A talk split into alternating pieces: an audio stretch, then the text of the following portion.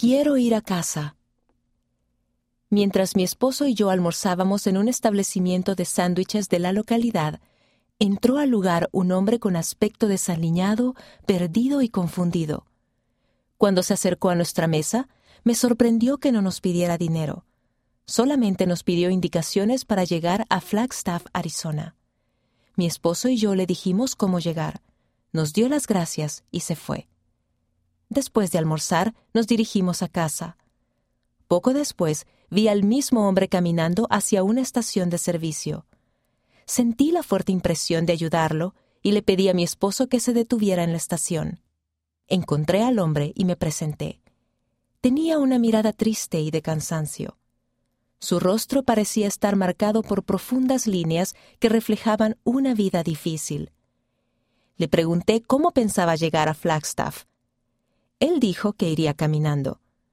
Yo sabía que eso sería imposible, ya que Flagstaff estaba a más de 190 kilómetros de distancia. Le di un poco de dinero y le dije que podía ir a un restaurante cercano de comida rápida y que volvería para llevarlo a la terminal de autobuses y comprarle un boleto para Flagstaff. Regresé al vehículo y le dije a mi esposo lo que había sucedido. Debido a los problemas de salud de mi esposo, llamé a una amiga y le pedí que me acompañara. Ella accedió. Juntamos algunas cosas, comida y agua, y después nos dirigimos al restaurante para recoger al hombre. De camino a la terminal de autobuses, el pobre hombre comenzó a repetir Quiero ir a casa. Le pregunté si su casa estaba en Flagstaff. Dijo que no, pero que su hija, con la que no había hablado desde hacía varios años, vivía allá. Después explicó que había salido de la cárcel dos semanas antes. A él y a otro expresidiario los habían dejado en la terminal de autobuses y les habían dado un boleto.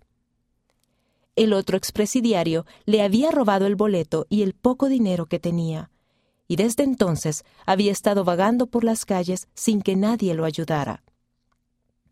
Quiero ir a casa, volvió a decir. Llegamos a la terminal, le compré un boleto y le di un poco de dinero y las cosas que habíamos juntado. Él nos dio las gracias y se sentó. Mientras nos alejábamos, las palabras de ese hombre me hacían eco en la mente. Quiero ir a casa. ¿Acaso no es lo que todos queremos? Todos nos hemos ausentado del amoroso hogar que dejamos cuando vinimos a la tierra. Todos nos podemos desfiar. Por eso Jesucristo nos mostró el camino que debemos seguir y por medio de su sacrificio expiatorio pagó el precio supremo por nuestros pecados.